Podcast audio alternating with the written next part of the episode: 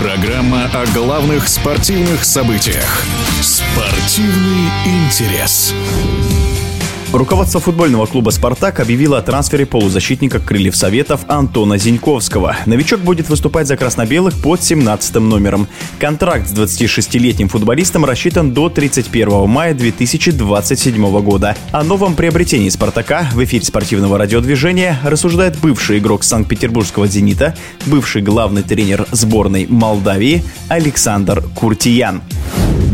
Талантливый футболист вот. Все зависит от э, главного тренера, как он будет его использовать, на каких позициях, что он будет с ним делать. Поможет ли он команде, это зависит только от него. Потому что гарантии в том, что он будет в основном составе играть, зависит только от него. Я бы его использовал атакующим игроком за счет его индивидуальных качеств. И я думаю, что «Зенит» его взяли только из-за этого потому что он на самом деле индивидуально очень силен. По поводу этих качеств я бы его использовал атакующим полузащитником. Поэтому я думаю, что он подходит под игру Спартака. Э, он может играть вместе с Бакаевым. Поэтому я считаю Бакаева, что не слабее Зиньковского. Вот, они могут играть одинаково.